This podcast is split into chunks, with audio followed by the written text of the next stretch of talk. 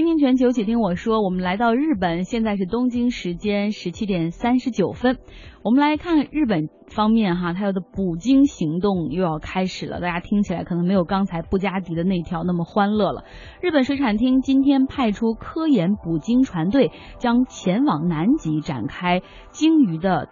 调查和科研，那说是这么说，但实际上他们预计的目标是在十二年内要在南极的海域捕鲸三百三十三头哈。但是这个数字，这个欧美，尤其是南半球的新西兰、澳大利亚的，引起了他们的强烈反对，因为他们说你说是要补三百多头，但是我们觉得一定会是几千只的这个量级。他们指责日本啊，以调查、研究、科考的这样的名义去掩饰他们赤裸裸的商业捕鲸行为。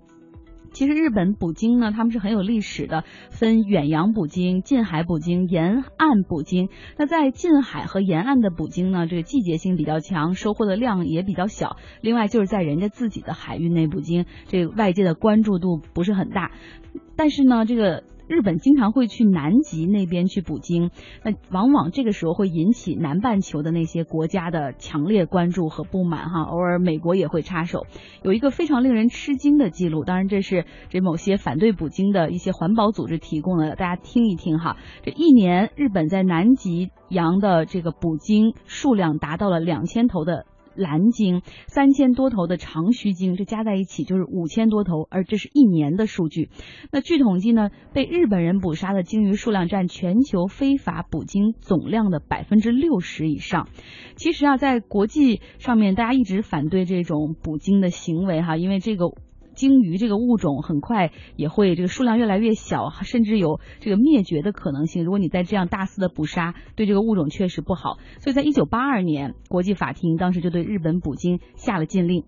但是日本人太会钻空子了，因为当时禁止的是商业捕鲸，然后这日本人就都是以这种科考啊，或者是把这个用途给修改了。那在二零一四年，也就是就是去年的时候，当时国际法庭又对日本重新下了一个禁令。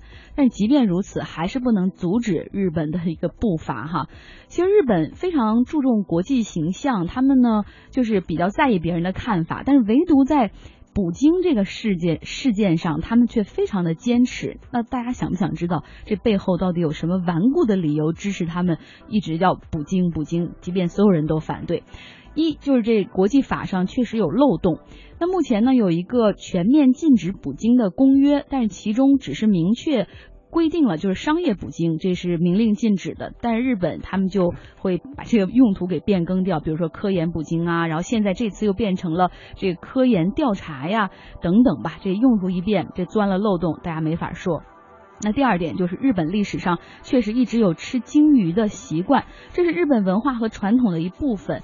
尤其是在粮食比较紧缺的年代，比如上世纪四十年代、五十年代，当时鲸鱼肉成为了日本的主要动物蛋白质的一个来源，大概能占到百分之四十到五十。所以说，这个捕鲸，呃，包括捕捞啊、处理啊、销售，形成了。